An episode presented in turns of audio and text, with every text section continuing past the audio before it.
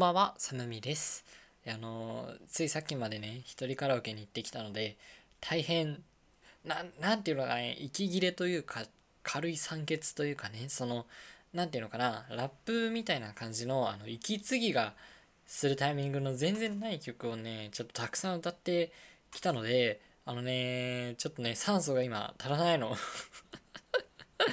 ね、そう。私結構ね、一人カラオケ好きで、まあ好き、まあまあ好きで、その大学生になって、あの、一人暮らしするようになってからね、家のすぐ近くにカラオケ屋さんがあるんだよね。だからね、もうしょっちゅうカラオケ、一人カラオケに行ってるんだけど、まあ上達しないよね。そう。なんか、こう、自分的にはいろいろね、曲を聴き込んで、聴き込んできて、で、こう、歌ってね、あっうまく歌えたなと思ってそう結構いい感じかもしんないと思ってあのちょっと一息ついてねこうドリンクバーの飲み物を取りに部屋から出るとあの他の部屋からね漏れ出てくる歌声がすごいうまくてああもうな全然ダメじゃん。っ てそう。なんかねすぐ気分上がっていた気分がね下げられちゃうんだよね。もうちょっと上手くなりたいんだけどね。だからそういう息継ぎの少ない曲そのラップっていうかね早口のやつはその結構リズムで勝負する曲が多いんだよね。そっちの方があの歌ってて楽しいしなんとなくうまく歌えてるような気がするからあのそういう曲を歌ってしまって息切れしちゃうっていうね。うんなんだか負のスパイラルですね。はい。それでは始めていきましょう。お一人様のアラビアンナイト。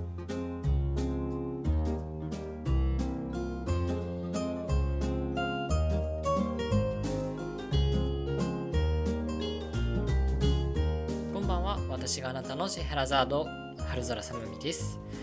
お一人様のアラビアンナイト通称ひとラビ本日は第4夜でございます。第第4夜第4夜？第4夜でございます。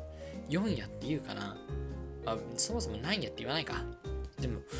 15夜13夜15夜は言うもんね。4 4夜でいいのかな？まあいいや。えー孤独な夜が少しリッチになるトーク番組をコンセプトに今宵も私春空さむみのアトリエからお送りいたします。お酒やタスクや就寝のともにお付き合いください。うん。でね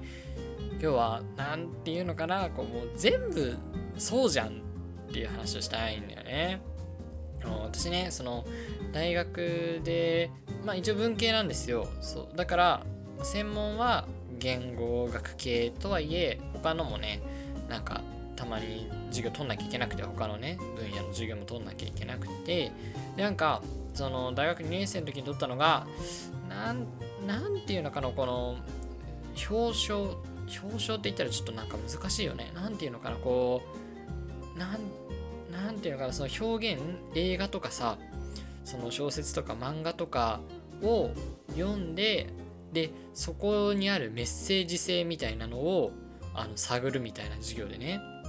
そう。なんか普通にそれだけ聞いたら面白そうだなと思って私も取ったんですけどそのメッセージ性の汲み取り方が尋常じゃなくあの飛躍してる 飛躍してるような気がするんだよね私はね。そのねそりゃだって大学の先生がいろいろ研究してね多分論文とかも発表されてある程度ね評価され評価を受けててそういう人がこうやってる授業だからまあまあ間違ってはないんだろうけど私はねこうどうにも納得いかないというかなんか本当にって思っちゃうようなことがねすごいあってね。そうなんでかっていうとこう例えばなんだけどそのなんていうのかなただアニメを見てあ楽しいっていうだけじゃなくてそうこのアニメは実はその日本のね社会のこういう例えばこう少子化とかを実はテーマにしてるとかさそういうちょっとなんかいろんなことを学んでるとその作品の中に眠ってることとかその作者が暗にこう伝えてるテーマやメッセージっていうのが分かって面白いよねっていうことを言いたいんだろうけどでそれ自体は私も面白いなと思うんですよ。そのそれこそその勉強しててよかったなって思う瞬間の一つではありますよね。そういう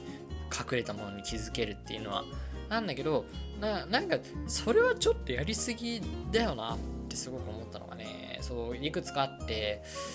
でね、まあ、一番その印象深いのが「君の名は」ってありましたよね。そう私あれねすごい好きでねミーハーみたいなんだけどめっちゃ好きで「その君の名はで」あの滝くんのね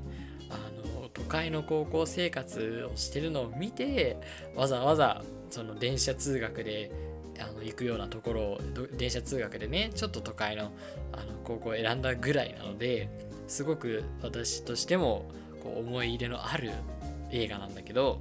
うん、なんかそう「君の名は」今日はその「君の名は」に関する論文ですみたいな感じでね。でその先生の論文曰くその「君の名は」にもいろんなねそのいわゆる表彰っていうこうその作品の中の、まあ、隠れたテーマっていうかねそういうのがたくさん眠ってると。で、まあ、何が眠ってるのかなって。だってなんかねこう隕石でみたいなねその入れ替わってみたいな。だからあのほらごめんねちょっと君の名は見てない人はごめんなさい。なんだけどその巫女さんとかがね出てきたじゃないですか。そう三葉がその代々家の神社のね巫女さんを継いでてみたいな感じだからそういう、まあ、シャーマンみたいなねそういう話がどっか出てくるのかなとかあとまあ組紐とか言ってたしねそういうことでなんかちょっとね知らないことがあるのかなと思ったら、ね、なんか全然違うことを言い出してきて「君の名は?」っていうのはこう実はその東日本大震災をテーマにしていてねでしかもあの「シン・ゴジラ」っていうのが結構あの同じ時期にやってた映画であったと思うんだけどその「シン・ゴジラ」と同じ世界観の作品ですみたいなことを言うのよ。え、え、わけわかんないと思って。え、何を言ってるのと思ったんだよね。そう。え、だって、隕石の話じゃんと思って。東日本、まあ確かに、その、災害っていう面では共通してるけど、全然違うものだし、ね、その、舞台も違うし、なんか、え、何が関連してるんだろうと思って。シン・ゴジラの方もそうですよ。だって、え、え、全然違くないと思って。などの点で同じなのかっていうのをねたくさんこう論文読んだり先生に質問したりしてもねあ全然意味が分からなかったんですよね。でねそのツイッターとか見たらその大学院生の一部の人がすごいなんか分かるみたいなね確かに先生のおっしゃる通りだみたいなこと言っててその一部の学生と先生との熱い議論をただ聞くっていうね。まあ面白い授業といえば面白いんだけど本当にちょっと分かんなくてね私のあれが足んなくて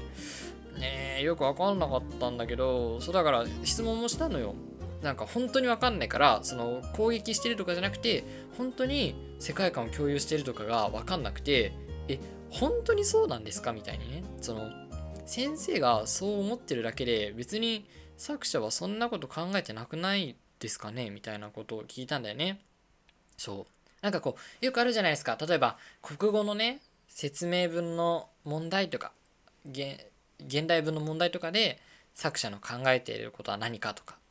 で、それがわかんないよっていうのと、まあ、似てるっちゃ似てるよね。でもその、そちのね、国語の問題の方は私ちょっと別だと、別物だと思ってるのよ。なんでかっていうと、あれ別に、なんか作者の考えを書いてくださいって書いてあるけど、別にあれ作者の考えを本当に聞かれてるわけじゃないんだよね。作者じゃなくて、その問題を作った人がどう考えましたかみたいなことを聞かれてるからちょっとそれとは話別かなって思い思うのまあその話もちょっとね私国語好きだったしいつかできたらなと思うんだけど、まあ、とにかくその先生にねいや先生の意見を聞いててなんだか全然わけわかんないし わけわかんないと言わなかったけど作者が本当にそんな「君の名」を作ったねあの監督がそんな「シン・ゴジラ」や東日本の震災のことを考えてあれ作ったとはとても思えないっていうふうに言ったんだよね。とでそしたら、まあ、これもある論文から引用されてお話ししてたんだけどなんかこう得てして人間っていうのはこう無意識領域からにじみ出るものでもなんか作品に投影されるみたいなねそうあこういう作品作りたいなとかこういうストーリーにしたいなこういう絵描きたいなって思ってるところがだけが反映されるわけじゃない。そうその無意識の中で思ってたことが自然とこう表現に現れることはあると。それは例えばあのみんながねな何でもいいんだよレポートでもそうだし人と雑談してる時もそうだけどなんかそれってもしかして〇〇ってことって指摘されて初めてあ意識してなかったけど確かにそうかもしれないみたいなねそう自分では考えてなかったけど言われてみれば確かにあの昔のこういう経験から今のこと喋ったかもみたいなことってまああるじゃないですか。でもうそれの延長なんだと。うん。その先生の考えとしては当然監督はその「シン・ゴジラ」とかのことを考えて作っているわけだしまあ万が一意識して作ってないにしてもそのあの監督の無意識領域領域とかね深層心理の中には確実に「シン・ゴジラ」や震災があるみたいなことをおっしゃっていてえでもそれ全部そうなるやんと思って。なんかだだそんなこと言ったらね全部そう言えちゃうじゃんって推測で。なんか、まあ、それで論文を書くぐらいだからやっぱこう何らかのね決定的な証拠というか説得力のあることが書いてあるんだろうけどね。分かんなくてそうなんか全部そうじゃないと思って。だってさそんなこと言ったらね全部の作品にそう言えちゃうもんね。なんか例えばさ有名な絵画でも何でもいいですよそのモナ・リザ。でもそうこれはなんかね実はあのギリシャ神話の誰々をモチーフにあのしてるってそう書いてあるわけじゃないけどおそらくその作者にはその意識があったみたいなね。なんか全然適当なこと言えちゃうじゃん。それでさいやそれは作者の無意識領域だからみんなには分からないとかさそのね表立って現れてはいないみたいな。なんか言えちゃうもんね。なんか全部そうじゃんみたいなね。私その辺りすごい納得いかないんだよね。うんでそうもう一個あってね。あのまたガラッと違う話なんだけど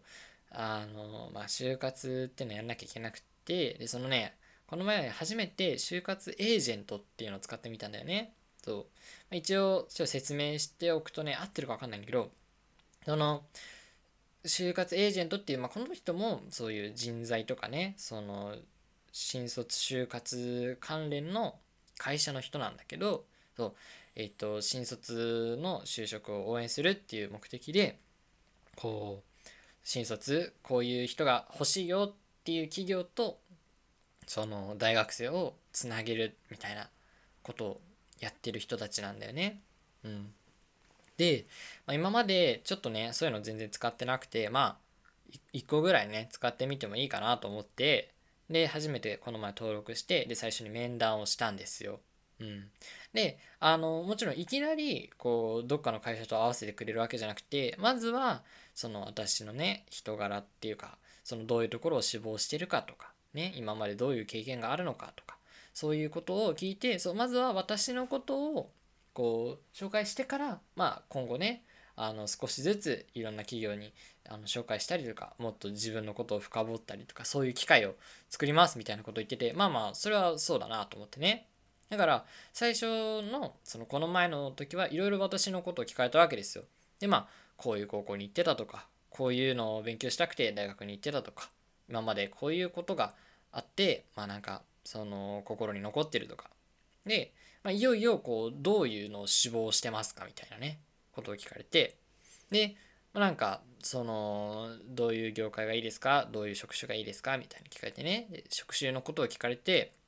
なんか私はそのまあ今のところはなんですけど企画職がちょっといいなと思ってますみたいな。そう。でまあこう今までねこういろんなことを考えたりする機会があってそれをね、発表したりするのも楽しかったので、みたいなことを言ってね。で、まあ、企画だったりとか、編集とかをちょっとやってみたいなっていうふうに思ってるんですって言ったら、なんかね、いやちょっとそれは難しいって言われて、む、難しいって言われて、難しいってなんだよと思って、やっぱり、それはね、ちょっと難しいですと。うん。なんか、あのー、そういう企画とかっていうのは、まあ、かなりあの実業的なね職種だとそうだからそのやっぱり実力が伴ってないと採用されない枠も少ない。うん、だから例えばこう長期インターンシップで編集として、まあ、こういう実績があるとか企画としてこういうことを成し遂げたとかそういう実績のある学生じゃないと採用されませんみたいなね。うん。だからまあ一応ねその私の予測だけど多分その企画とか編集っていうのはそもそも、まあ、枠は少ない方の職種なので就活エージェントとしてもほらあの就活エージェント自体がさその何人の学生をこう採用させたとかさ何人の学生をこう何？うんと内定に導いたみたいな実績をねこうゲットしなきゃいけないわけだから極力その受かりにくい職種じゃなくて受かりやすい職種に誘導してるのかなとも思ったんだけどね。そうでそうだからそういうのは長期インターンとかをやってる実績のある学生じゃないとダメですみたいなね。じゃあなんで実績がないとダメかっていうとそれは現場を知ってるかどうかなんですよみたいな話をしてきてほう現場と。うん、そのやっぱり社会っていうのは、どうしても経験が大事だといきなり自分のやりたいことはできない。そう。だからいきなり企画とかねそういうのはできませんみたいな。まあ一理あるはあるんですよ。それはね私だってあのいきなりこうでかいことをしたいとか全然思ってないですよ。そりゃ当然ねいろんな仕事で下積みとかがあって、まあ、これをねちょキャリアを積んでなんか行くわけでしょ？あんまり知らないけど。だから別に私はそんなあの今すぐ企画がやりたいとかそこまでは言ってないんだけどなと思いながらもまあまあ話を聞いてってね。で特に企画とか編集っていうのはその現場を知らないとできないから現場を知ってる学生じゃないと採用されないと。そう。まあで今編集と企画って言ったけど他の職務職他の職種もそうで例えばあの営業とかもそう。営業なんて現場を知らなきゃできないし私が今やってる人事のお仕事もそうだよと。その人事も現場を知らないとできない。例えば経理とかっていうのはその専門的な職専門職っていうやつだから、まあ、これはあの資格があったりとかすればその能力があるっていうふうに判断されて、まあ、経験じゃなくてもその資格とかでこう採用されたりとか。あと他の専門職例えばこうデザイナーとかも今までこういう作品を書いてきたとかこういう作品でこういう賞を受賞したとかそういう実績で採用されるとそう全部現場を知らなきゃできないからだからその今その君はいろいろ企画するのが楽しいって言ってくれたけどあの別にそれで実績があるわけじゃないでしょと。賞とか取ってないでしょって。だからいきなり企画編集は難しいよっていうふうに言われてほうと思ったんですよね。まあ分かるところもあるんだけど疑問の方が多いなと。ね。なんなら別に私編集のインターンとかちょっとやってたし別にそれ言ってもよかったんだけどまあわざわざ言うことでもないなと思って。でなんかちょっと腑に落ちないなと思って。でなんか最後にこう質問ありますかみたいに聞かれてで私も別に私そのね口争いっていうか口論が本当に嫌いなんですよ。極力穏便に済ませたいたちなんだけど一応自分の進路が関わっていることだからそのねエージェントの人とこう口論したりとかディベートしたりとかそういうことじゃなくてちゃんと不安なところをはっきりさせて次に行きたいなっていうそういう気持ちでね行ったっていうのを前提に聞いてほしいんですけどちょちょっとわかんないところがありますと。そうさっき職種のところでその現場を知らないととか実績がないとっていうお話があって、ま、確かに分かるは分かるんですけどまず、まあ、2個ぐらい聞きたいことがあってねその1個目にまあ現場現場っていうのも分かるんだけどそんなにインターンを経験してる人がたくさんいるとは思えないしそもそもそれって中途採用とかのなんか採用のやり方じゃないですかと中途採用はまあちょっとこれも私そんな知らないですけどあれじゃないですか一応こういう会社で何年やってきて、まあ、こういうプロジェクトやってましたみたいなところをきっと履歴書に書いたりするんですよね。だからそういう実績で採用されるっていうのがあるのは分かるけど新卒に限っては実績っていうよりそのポテンシャルっていうかねそのまあ今後こういう人ならこの世界でやっていけそうだなみたいな人を取るんじゃないですかと。だってそんな22年間でねでそれもさなんかまともに自意識持って行動できるなんて10年もないじゃないですかきっと。その中のことを実績として評価そのことだけを実績として見てねやっていくってそれはやっぱ新卒採用とはちょっと違う見方じゃないですかっていう質問とあとそのその現場が大事っていうのはまあ確かにそれは分かったと。でもその企画も編集も人事も営業もなんか他の職種もねいろいろ現場が大事だけどじゃあその何にも今実績がない状態の私はその現場を知らない私は何の職種に応募すればいいんですかとこれがすごい聞きたかった。ねその現場現場言うのは分かるんだけどじゃあじゃあ何ならいいのって。っていう質問をしたらあのすごいエージェントの方がなんかすごい戸惑ってねこうキョロキョロしちゃってああそうね現場ねそうだよねみたいな。まあ現場まあそのねその私もねそのエージェントだしその紹介する立場だからそのこれに行きなさいみたいな。その君の未来をこう確定断定するようなことは言えないから参考までにまあまあ聞いてほしいんだけど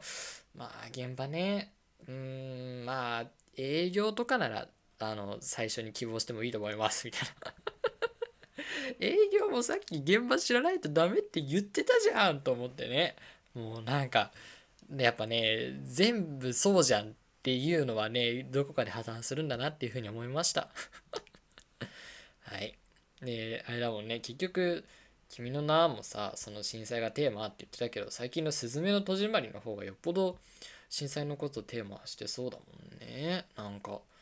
ねやっぱりうまい話はないですね。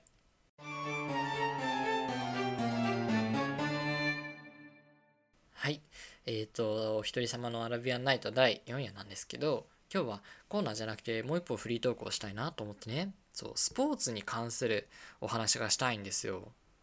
でねどういうことかっていうと私ね実はスポーツがあんまり好きじゃないっていうかなんなら嫌い。まあ、嫌いな理由はね、ま、いくつかたくさんあるんでたくさんもないか。まあでも複数あるんで今後もね話していけたらなと思うんだけど、まあ、やっぱりね一番の理由はこう中学時代のバスケ部の経験かな。そうね。バスケがきつかった。本当にきつい。まあわかんない。もうそういう時代じゃないのかもしれないけど私が中学生の頃ってまあ全然昭和っぽいっていうかさ本当に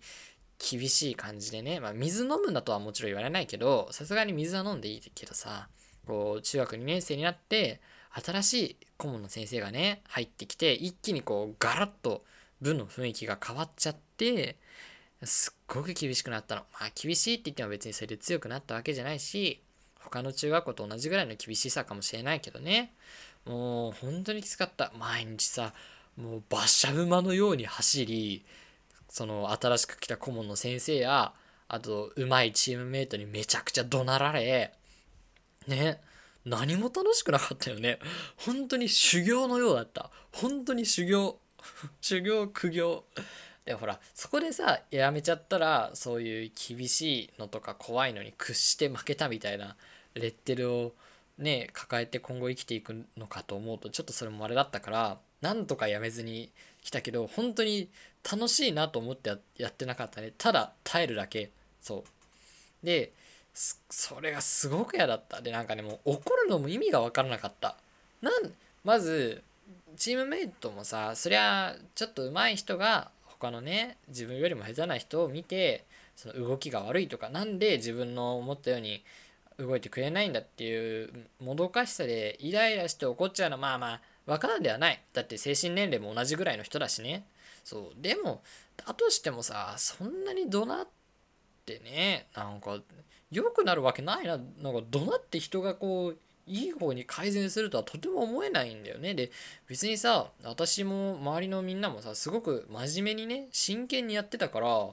なんかねそういう気がたるんでるとかそういうことじゃなくてただその技術が追いついてなくてとか知識が乏しいがゆえの失敗ばっかりなのになんかねそこを怒鳴られるのすごく嫌だったし顧問だよ問題は。まあチームメイトはまあまあいいとしてね。顧問だよ問題は。なんか奴らはなんであんなにブチギレるわけ？そうもう練習中もそうだし試合中もね本当に断るたびにブチギレてさでそれもなんかなななんなんだろうね？だってそれも結局はさその自分の思い通りに生徒がプレイしなかったから怒ってるわけでしょ？なんかわがままじゃない？と思って。ね？でさ怒鳴られた方は、まあ、理屈はどうあれそのさ怒鳴られるっていう恐怖でさ萎縮するじゃない。だから別に私も全然自分のやりたいプレーとかもう全く考えなかったですね。ただもう怒られないように波風の立たないようにそういうプレーを心がけてたんだよね。だから本当に何も楽しくなくてだから、まあ、まずその時点でこうスポーツをするっていうのが嫌だったんでね。スポーツを見るのも嫌でその見るのが何で嫌だかっていうとね、まあ、バスケもしっかりだしサッカー野球もそうなんだけどこれもねちょっと主語を大きくして言うのはちょっとね良くないっていうのは分かってるんだけどこうねスポーツを見る人すごいこれはまた文句言うじゃないですか選手とかに。なんかこう野球野球とかすごい顕著だなと思うんだけど野球とかでそのあなんか今のフライ落とすなよとかエラーするなよとか走れ打てなんでそんなところでミスするんだって。なんでこいつを今ここで交代させるんだとか。なんかそんなことばっかり言うじゃない。ななんでと思って。自分で好きで見てるのになんでそんな文句言うんだろうってすごく思うんだよね。でさ私は別にあそのスポーツに詳しかったらまた違うのかもしんないけど一応そのめっちゃ精通してるみたいなスポーツはないからそういう話を聞いてもそんなに分かんないんだよね。なんか、うん、だからこいつでここでなんでこいつに変えるんだみたいな話でああ確かに私もそう思うみたいな感じでこうイライラを共有できればまだ楽しいかもしれないけどなんかねそれも見てる人が勝手に怒ってるような感じがしてね。なんかちょっと嫌だしでね思うのがいやそんなミスできる立場じゃないだろお前はって思うんだよね。だってさまあプロ野球選手とかねすごくうまくてそのもう野球で食べていけるような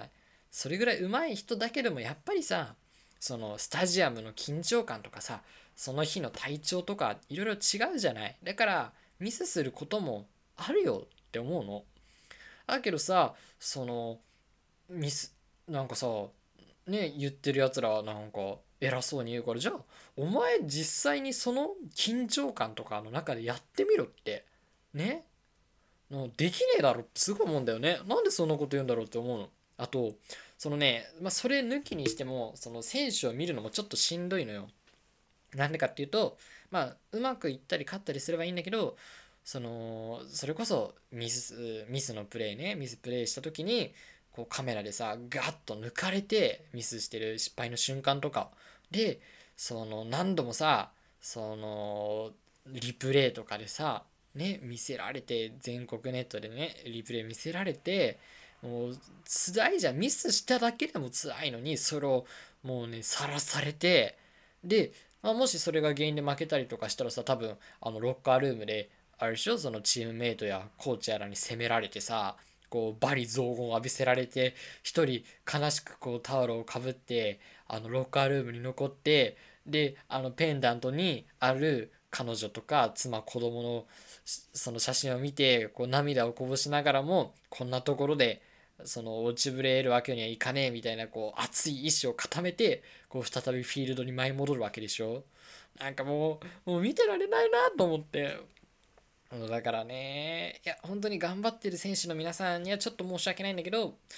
やっぱね、スポーツを観戦するのもあんまり得意じゃなかったの。なんだけど、そう、去年ね、甲子園と、あとワールドカップめっちゃ盛り上がったよね。ワールドカップも見たんですよ。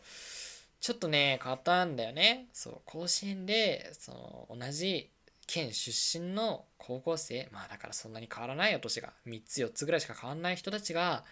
ねもう頑張ってるところで失敗しちゃってももう暴言浴びせるとかじゃなくてこうみんなでさ励まし合ってそう次のプレー頑張ろうってそう一緒に頑張っていこうぜって励まし合う姿マネージャーの涙交代して出てきた選手の俺に任せろっていうあの気概もうねこう胸が熱くなるよねあれが青春だなって思ったんですよ。そう。であとサッカーね。サッカーもさ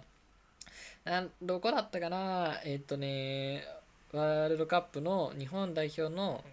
グルグループリーグのさ2戦目などこだっけ？どこだっけ？コスタリカだっけ？違うかな？ごめんね。違ったらごめん。そう2戦目。1回目ドイツで3回目がスペインなんだよね。で2戦目は、まあ、結構そのグループの相手の中じゃ勝てやすいんじゃないかっていう予想がされてたと思うんだよ。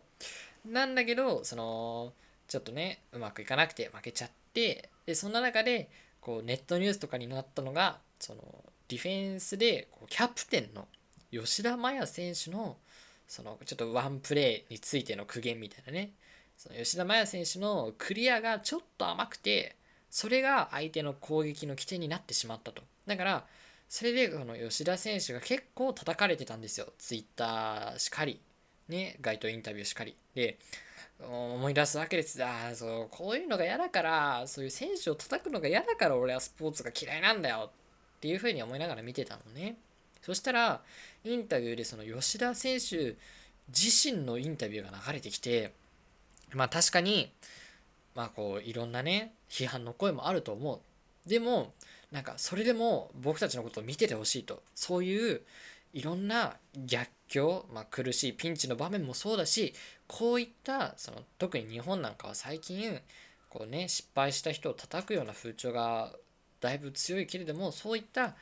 風潮にも負けずに立ち向かう選手の姿僕たちの姿を見ててほしいっていうふうにおっしゃっててであ私はその時あ見ててほしいんだと思って見ていいんだって思ったんですよ。そう見てられないなと思ったけど選手がもうそれすら立ち向かってバネにしていく姿を見てくれって言ってたからあもうそれは見るわと思って それは見るわと思ってもうねスペイン戦はスペイン戦はがっつり見ましたね。あーよかったで吉田選手もさそのスペイン戦でこうしっかり前線へクリア上げててさ本当に胸が熱くなったの。うんなんかやっぱスポーツも悪くないなと思って。これからちょっとね、まあ、まだ決めてないけど、何を見るでもいいよ。例えば、ルールがね、ある程度分かってるから、バスケを見るでもいいし、これを機会にサッカーを見るでもいいし、甲子園をきっかけに野球を見るでもいいし、何でもいいけど、まあ、一個ね、ちょっと、詳しいスポーツ作りたいなと思って、うん、だから、あの、スポーツ観戦しようと思って矢先、その、初夢ね、その新年最初の夢が中学校のバスケ部の顧問に怒られる夢だったのであのやっぱり見ませんスポーツは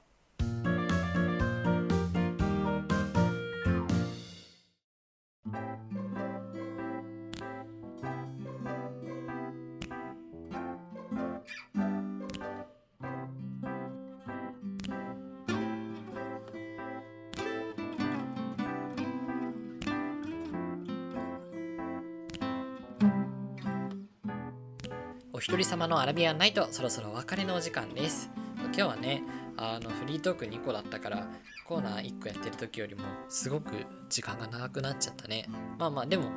その何ていうの時間多少ぶれてもねいいところがポッドキャストのいいところですよね。これ多分あれだよね生放送だったらそのあと何分とかあと何秒みたいなこう時間を合わせてトークしなきゃいけないわけでしょ。難しいよね。やっぱパーソナリティの皆さんすごいね。やっぱりこう久保しおりさんに負けたくないなっていう思いがある一方ですごく尊敬もしちゃいますね。いやー難しいなちょっとねいつかね「オールナイトニッポン」その枠をね狙わなきゃいけないので頑張ります。はい。えー、っと何か告知することあったかな？とりあえず今のところはないかな。はい。えー、さて、この番組では、普通歌や感想、コーナーメールを募集しています。普通歌や感想、感想は普通歌に入るけどな。だから、普通歌やコーナーメールを募集しております。概要欄の Google フォームや YouTube のコメント欄にて受け付けているので、ぜひ送ってくださいね。他にも放送後期や小説を書いてみたりしちゃったりしているので、概要欄のリンクから読んでみてください。次回のお話は、今宵のものよりもっと心躍りましょう。それでは、良い夢を。